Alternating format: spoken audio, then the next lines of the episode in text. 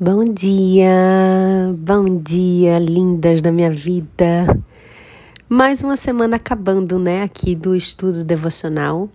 Eu desejo que a história da Marta tenha falado muito ao seu coração. Hoje, no último dia do estudo, a gente vai aprender algo muito importante, que é a necessidade da gente fazer a nossa parte dentro do plano de Deus. Às vezes a gente só quer que ele faça, que ele faça, mas nós precisamos agir, precisamos realizar mudanças, precisamos é, encarar muitas vezes o processo de uma forma diferente. E é sobre isso que eu quero falar com você. O texto de hoje está no livro de João, capítulo 11, versículos de 36 a 41. E eu quero que você ouça com muita atenção tudo que a gente vai falar nessa manhã e que essa palavra transforme o seu coração, né? Que ela faça realmente diferença é, nos seus dias, impacte você de uma forma diferente. Amém? Senhor, muito obrigada por esse dia, por essa manhã. Obrigada porque o Senhor é bondoso, porque o Senhor tem feito muito mais do que a gente imagina, tem nos dado muito além do que nós merecemos e somos gratas porque a bondade que há em teu coração, a misericórdia que há em teu coração supera de todo o mundo e nos faz mais fortes. Nessa manhã eu peço ao teu Espírito Santo que ouça o clamor, a dor, a necessidade de cada mulher que está fazendo esse devocional comigo. Peço que o Teu Espírito Santo entre em cada coração, faça uma transformação, fortaleça, abra os olhos e os ouvidos espirituais para que elas possam ouvir o que está no Teu coração. E de igual modo, Senhor, eu peço que o Senhor é, esvazie o meu coração daquilo que fala apenas de mim, da minha vontade, do meu desejo e coloque em meu coração aquilo que está no teu coração e que eu possa ser um instrumento nas tuas mãos para alcançar o coração de todas essas mulheres que estão ouvindo esse, essa devocional. Peço a Ti, Deus, que hoje seja um dia de libertação, que hoje seja um dia de restauração, um dia de plena conexão contigo, um dia de paz na vida de cada mulher aqui e que a palavra de hoje faça diferença, transforme, incomode, instigue e faça com que elas sejam melhores. Essa é a minha oração em nome do teu filho amado Jesus. Amém. Vamos lá, o texto de hoje diz assim: Então as pessoas disseram: Vejam como ele amava Lázaro. Mas algumas delas disseram: Ele curou o cego. Será que não poderia ter feito alguma coisa para que Lázaro não morresse? Jesus ficou outra vez muito comovido. Ele foi até o túmulo, que era uma gruta com uma pedra colocada na entrada, e ordenou: Tirem a pedra. Marta, a irmã do morto, disse: Senhor, ele está cheirando mal pois já faz quatro dias que foi sepultado. Jesus respondeu: Eu não lhe disse que, se você crê, você verá a revelação do poder glorioso de Deus. Então tiraram a pedra. Jesus olhou para o céu e disse: Pai, eu te agradeço porque me ouviste. É, nessa mensagem de hoje, a gente vai entender um pouco a importância da gente fazer a nossa parte dentro do plano de Deus. Às vezes a gente age, né? A gente tem comportamentos e atitudes que estão em direção a algo que nós queremos conquistar, mas que muitas vezes não é o que Deus tem para nós. E muitas vezes Deus tem algo para nossa vida, nos fala claramente o que ele tem para nossa vida, mas nós somos incapazes de agir em prol disso. A gente só age quando a gente quer conquistar o que está na nossa mente e coração. Mas quando Deus nos diz muitas vezes o que nós precisamos fazer, a gente não age. Hoje eu quero que você entenda a importância de agir dentro do plano de Deus e eu vou contextualizar esse trecho que a gente leu nessa manhã para ficar bem fácil para você. O que a gente aprende é que é, Jesus ele tinha um amor muito grande por Lázaro. A Bíblia diz que Jesus chorou. É a única parte realmente que expressa um sentimento de choro e comoção de Cristo em toda a Bíblia. Foi na morte de Lázaro. Então daí você tira o quanto ele amava Lázaro e consequentemente sua família, as suas duas irmãs Marta e Maria. Só que Lázaro tinha morrido e já tinha sido enterrado há quatro dias. Quando Jesus viu toda a comoção, as pessoas todas chorando e sofrendo a morte de Lázaro, ele também se comoveu com a multidão, ele também sofreu, ele também chorou. Mas Jesus, apesar daquele sofrimento, daquele lamento, ele sabia que tinha um plano maior com tudo aquilo. Então ele chorou porque a parte humana de Cristo, porque ele era 100% homem e 100% Deus, sentia dor, né, sofrimento e tudo mais. E Jesus ele se comove com o povo, então ele chora também, ele sofre também a perda e o, o, sofrimento das pessoas. Jesus ele está ali se compadecendo com todo mundo. Ele não está chorando porque Lázaro se foi, porque ele ia ressuscitar Lázaro. Mas ele está sentindo também empaticamente a dor de todas aquelas pessoas. O que, é que a gente aprende nesse primeiro momento é que Jesus ele não está à parte, ausente ao nosso sofrimento. Ele também é, olha para nós com misericórdia, com compaixão. Quando nós estamos em conflito, ele olha com misericórdia e compaixão. Quando nós estamos com angústia, com dor, com sofrimento, com tristeza, ele nos olha é, com compaixão. Então a gente nunca, em nenhum momento, deve acreditar que estamos é, distantes da misericórdia de Deus e que Ele não se importa conosco, porque isso não é uma verdade.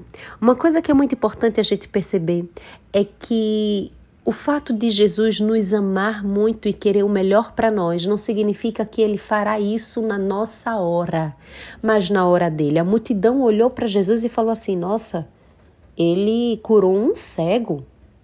É tipo assim, ele fez um milagre muito grande também. A cegueira é muito difícil, né? Não tem jeito e ele curou um cego. Mas quando a multidão fala assim, nossa, ele curou um cego, a multidão não está apenas falando da dificuldade do problema de um homem e que Jesus resolveu. Não. No versículo anterior diz assim, ó: "Vejam como ele amava Lázaro". Ou seja, estão colocando como algo extremamente importante o sentimento de Jesus para com o morto. E aí as pessoas automaticamente falam assim: "Ele curou o cego". Será que não poderia ter feito alguma coisa para que Lázaro não morresse? É tipo assim, ele fez algo tão grande para alguém que aparentemente ele não amava do mesmo jeito que ele amava Lázaro. Será que ele não poderia ter feito algo para Lázaro, quem ele amava tanto, não morrer? Às vezes nós nos comportamos como a multidão comparações, né? Ó, Jesus diz que me ama, o povo diz que Jesus me ama de todo jeito, mas ele tá permitindo que eu passe por essa dificuldade e fulaninho ali, ó, que, sei lá, nem é cristão, nem conhece a Cristo, tá só crescendo, tá só sendo salvo, tá só sendo, né, tipo assim, reconhecida no trabalho, tá sendo... Às vezes não tem isso? Às vezes nós nos comportamos como uma multidão e esquecemos que tudo que acontece na nossa vida não acontece por acaso e que nada acontece sem a permissão de Deus. Que nessa manhã a gente entenda que não podemos questionar como aquela multidão naquele momento questionou a Cristo, questionou uns aos outros, botaram em xeque o amor de Jesus pelo seu filho, pelo seu servo, pelo seu amigo Lázaro né? Quando diz, ele amava Lázaro, tá vendo? o bichinho, ó, Jesus sofrendo, chorando por Lázaro. Mas vem cá, ele não curou um cego, que aparentemente talvez ele nem amasse tanto assim, o que não é verdade. Mas a aproximação de Jesus com Lázaro era infinitamente maior. E é dizer assim, é, agora com quem ele anda, né? Com quem ele tá bem perto, ele não fez o que ele fez com quem ele aparentemente nem tinha contato. Né? Que coisa estranha. Não vamos deixar que esses questionamentos, no meio de dificuldades, de situações difíceis, assolem a nossa mente né, e confrontem e, e, e tenham um abrigo em nossos corações. Eu não sei o que é que você está passando dentro da sua família, dentro da sua, é, do seu ambiente profissional, dentro do seu coração, você com você mesmo, mas o que eu posso te dizer é não deixe em nenhum momento que os desafios, que os planos de Deus para você, mesmo que você não tenha 100% de clareza de quais são, te façam entrar em um grande perigo chamado comparação. Saiba que a sua história é única, que o que Deus tem para você é único, que o plano que Ele tem para você é único, que tudo que você vive hoje está no controle de Deus, que nada foge dos planos dele perfeitos para você e que você apenas tem que vivê-los. Não é fácil, não olhe para o lado, ah, porque fulaninha tá assim, fulaninha tá desse jeito, aquela menina que nem é, né? Tipo assim, é toda errada e Deus tá. Não faça isso. Coloque o seu coração no centro da vontade de Deus e faça a sua dentro do plano de Deus. A gente agora começa a andar um pouquinho para o coração da reflexão dessa manhã, que é quando Jesus ele entende que chegou a hora de fazer o grande final dessa história toda, que é a ressurreição de Lázaro. Por mais que demore, por mais que pareça não ter mais jeito, Marta diz: Jesus, ó, ele já foi enterrado há quatro dias, já cheira mal. É tipo assim, tá difícil demais, eu acho que não tem jeito mais, né? Às vezes é assim que nós nos comportamos que a gente entenda que nada é difícil para Deus e que Sua palavra, a Sua promessa sempre é cumprida. Se Jesus disse para Marta e Maria que a enfermidade do irmão não iria levá-lo à morte, mas sim para que Deus fosse ainda mais glorificado, não importa se passou um dia, dois dias, três dias, quatro dias, não importa se na sua vida está passando um ano, dois anos, três anos, quatro anos, no tempo dele ele vai fazer exatamente aquilo que ele disse que ia fazer. E o que é mais importante nesse período de espera é que a gente se prepare para receber aquilo que Deus Deus disse que iria nos dar. Porque muitas vezes a gente acha que o tempo de espera é o tempo para Deus preparar a promessa, mas a promessa já está garantida, não precisa se preparar. Quem precisa se preparar somos nós para receber a promessa. Então, se você ainda está aí, ó, nesse tempo de preparação, saiba que não é porque Deus está preparando algo para você, Deus está preparando você para algo que Ele disse que ia te oferecer. Essa deve ser sempre a nossa mentalidade e Marta, ela chega para Cristo e diz que já estava é, fedendo o seu irmão, porque há quatro dias ele, ele estava sepultado. E Jesus fala o que para ela? Jesus simplesmente diz assim: Eu não lhe disse que se você crê, verá a revelação do poder glorioso de Deus, não importa quanto tempo ainda falta para você viver aquilo que Deus tem sonhado para você, para você realmente ter uma virada de vida, para as coisas começarem a fluir como você gostaria, você precisa crer. É simples, é muito difícil, mas é simples né? É crer que Deus pode todas as coisas e não delegar a Deus a obrigação de fazer tudo, porque Ele mesmo podendo fazer tudo, Ele nos coloca no plano dele, porque é muito gostoso ter com quem contar. E não é que Jesus precisa de nós, porque se a gente parar para pensar, o dono de todo o universo que fez isso, isso tudo em seis dias não precisa de nós, mas pela sua graça, pelo seu amor por nós, Ele nos coloca no processo. Ele nos coloca para vivermos o plano perfeito dele. Quando Jesus vai ressuscitar Lázaro, quando ele diz que Lázaro não iria morrer lá na segunda-feira, quando a gente começou o estudo, ele não disse para as irmãs: olha, é, é o seguinte, se preparem aí, né, façam um curso técnico de, de ressurreição, porque eu vou precisar de vocês. Não, ele não disse que só iria fazer. É, com a ajuda das pessoas, também ele não disse que iria fazer sozinho, ele apenas disse que iria fazer. E no processo ele vai dar todas as instruções para nós. Jesus ele não precisa de nós, mas a graça dele nos coloca no processo. E quando ele diz que ia ressuscitar Lázaro, ele fala para aquela multidão assim: tirem a pedra. Jesus poderia falar para a própria pedra, saia daí. Mas ele não fez isso. Ele simplesmente disse: Vou envolver vocês nesse milagre, vou dar o privilégio de vocês terem parte no, do milagre. Tirem a pedra. E quando Jesus dá a ordem, quando Jesus assim, insere as pessoas, a Marta, no plano. Qual é a voz da Marta?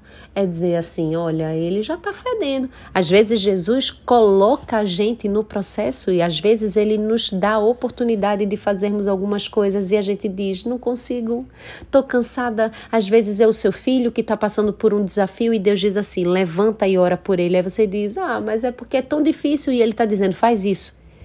Eu não preciso de você, mas eu quero que você tenha o gostinho do que é fazer parte de um milagre. Deus não precisa de você para mudar completamente a situação do seu negócio. Mas ele diz assim: faz isso. Eu quero que tu sinta o gostinho do que é fazer parte de um milagre. Eu não sei o que é que você tem enfrentado hoje, mas o que eu posso te dizer é: faça a sua parte dentro do plano de Deus. Isso muda tudo.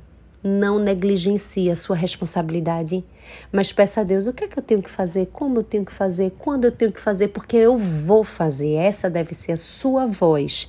E não questionar por quê, por quê. Não faça isso, porque o amor de Deus por nós é tão grande que ele nos coloca como parte do milagre. Amém? Que Ele te abençoe nesse dia, que Ele te conceda uma excelente sexta-feira, muitas bênçãos, muitos sorrisos, muitas notícias boas. É tudo que eu desejo para você e muita sabedoria e discernimento espiritual para tomar decisões. Amém? Um beijo grande. Fica com Deus. Tchau, tchau.